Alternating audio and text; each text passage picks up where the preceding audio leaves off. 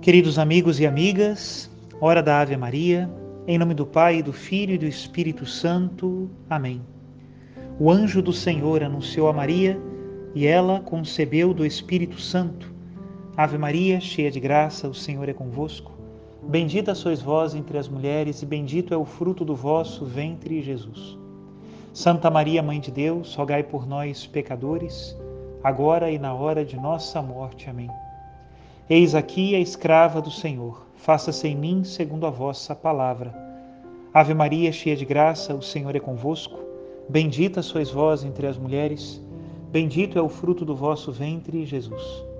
Santa Maria, Mãe de Deus, rogai por nós, pecadores, agora e na hora de nossa morte. Amém. E o Verbo de Deus se fez carne e habitou entre nós. Ave Maria, cheia de graça, o Senhor é convosco. Bendita sois vós entre as mulheres, bendito é o fruto do vosso ventre, Jesus. Santa Maria, Mãe de Deus, rogai por nós, pecadores, agora e na hora de nossa morte. Amém. Rogai por nós, ó Santa Mãe de Deus, para que sejamos dignos das promessas de Cristo. Oremos.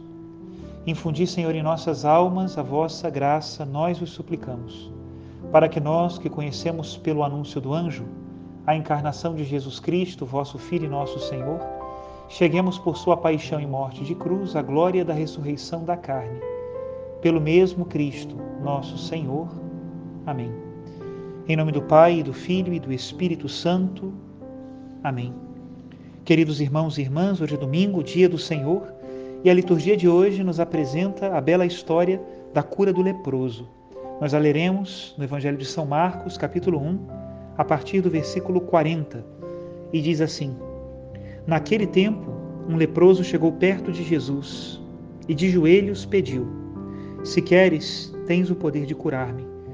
Jesus, cheio de compaixão, estendeu a mão, tocou nele e disse: Eu quero, fica curado. No mesmo instante a lepra desapareceu e ele ficou curado. Então Jesus o mandou logo embora, falando com firmeza: não contes nada disso a ninguém. Vai mostrar-te ao sacerdote e oferece, pela tua purificação, o que Moisés ordenou como prova para eles. Ele foi e começou a contar e a divulgar muito o fato. Por isso, Jesus não podia mais entrar publicamente numa cidade. Ficava fora, em lugares desertos, e de toda parte vinham procurá-lo.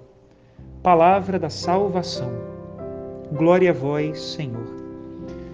Queridos irmãos e irmãs do Evangelho que nós lemos hoje, tradicionalmente, três são os aspectos que os grandes pregadores da Igreja ressaltam.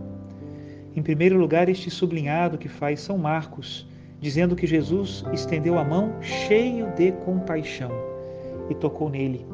Essa compaixão de Jesus que nos recorda tantas parábolas, como por exemplo a parábola do bom samaritano, a parábola do filho pródigo e outras parábolas mais e onde nós descobrimos que de fato é Deus que tem compaixão da humanidade. E a compaixão de Jesus é a fonte do milagre. É para manifestar a sua compaixão e manifestar que Ele é Deus, que Ele curou o leproso. Um segundo aspecto que tradicionalmente é também sublinhado é o tema de que Jesus pede que, para cumprir a lei, aquele leproso já curado se apresente aos sacerdotes.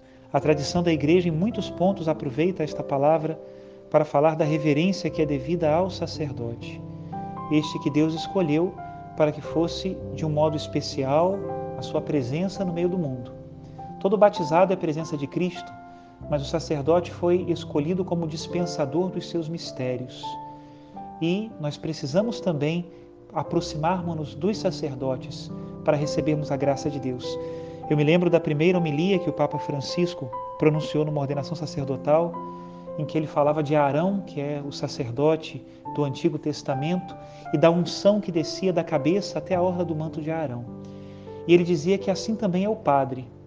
Mesmo que o Padre não queira, de algum modo, quando nós nos aproximamos dele, nós roubamos um pouco da sua unção, nós tocamos também a sua unção, que ligando com o tema primeiro que nós falamos da compaixão, deve ser sempre uma unção de compaixão e misericórdia. O pastor com cheiro de ovelhas, outro termo característico do Papa Francisco, e que fala bem como deve ser a ação do padre com o seu povo. E por último, o último ponto importante deste evangelho que se costuma muito é, ressaltar é o tema de que Jesus toma o lugar do leproso. Se antes o leproso vivia em lugares solitários e não podia se encontrar com ninguém, depois da sua cura, Jesus assume o seu lugar. É Jesus que anda por lugares solitários e já não podia entrar nas cidades. Peçamos ao Senhor a graça de que esse evangelho entre na nossa vida. E eu gostaria hoje no domingo, como nós já temos o costume, pedir um comentador antigo da igreja para que nos fale algo que nos ajude a meditar melhor o evangelho. Hoje vamos ler um comentário do século XII de um abade cisterciense chamado Isaac. Ele é bem-aventurado e era abade do mosteiro de Estuá, na França. Ele vai falar sobre a supremacia da caridade. Diz assim: Por que, irmãos, somos tão pouco solícitos em buscar ocasiões de salvação uns para os outros? Tão pouco cuidadosos em mais ajudarmos-nos mutuamente justamente onde a necessidade for maior em carregar os fardos dos irmãos. O apóstolo a isto nos exorta, dizendo: Carregai os fardos uns dos outros e cumprireis assim a lei de Cristo. E em outro lugar, suportando-vos reciprocamente na caridade. É esta a verdade, a lei de Cristo. Se há em meu irmão, seja por indigência, seja por fraqueza corporal ou de educação, alguma coisa de incorrigível, por que não a suportar com paciência e não a levar de bom grado? Pois está escrito: seus filhos serão levados aos ombros e consolados no regaço. Não será porque me falta aquela caridade que tudo sofre, que é paciente para suportar e benigna para amar? Certamente é a lei de Cristo, dele que assumiu verdadeiramente as nossas enfermidades pela paixão e suportou as nossas dores pela compaixão, amando os que carregava e carregando os que amava. Quem ataca o irmão em necessidade, quem põe armadilhas de qualquer tipo à sua fraqueza, está sem dúvida alguma sujeito à lei do demônio e a obedece. Sejamos então compassivos uns pelos outros, amantes da fraternidade, pacientes com as fraquezas, perseguidores dos vícios. Toda vida que se preocupa sinceramente com o amor de Deus e por ele com o amor do próximo é mais aprovada por Deus, sejam quais forem suas observâncias e seus usos religiosos. A caridade é aquela em vista da qual tudo se deve fazer ou não fazer, mudar ou não mudar. É ela o princípio e o fim que devem regular tudo. Nada é culpável quando for feito por ela e em conformidade com ela.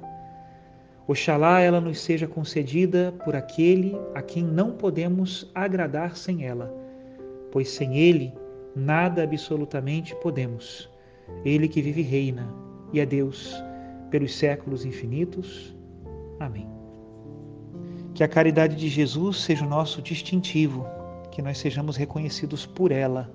Abençoe-vos, irmãos e irmãs. Deus, que é todo-poderoso, Pai, Filho e Espírito Santo. Amém.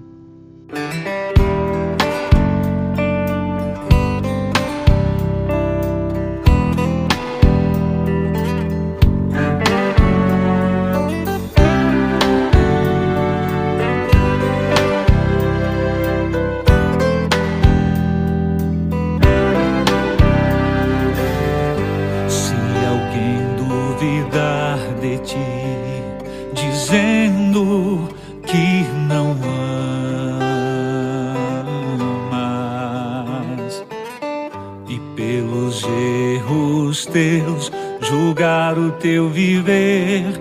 Não desanimes, não, Deus vê teu coração.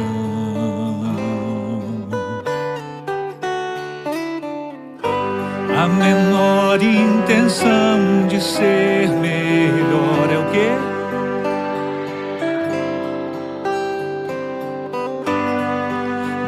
Desde um sorriso a um olhar, sim, é amor. Se a imagem e semelhança do amor foste criado. Então, dos teus atos, o mais sincero e natural é o teu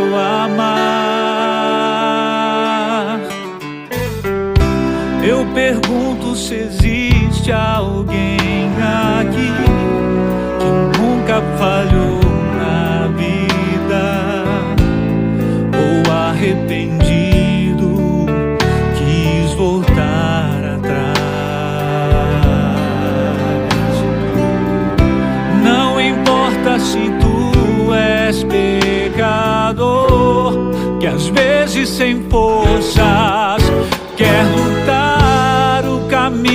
de Deus é teu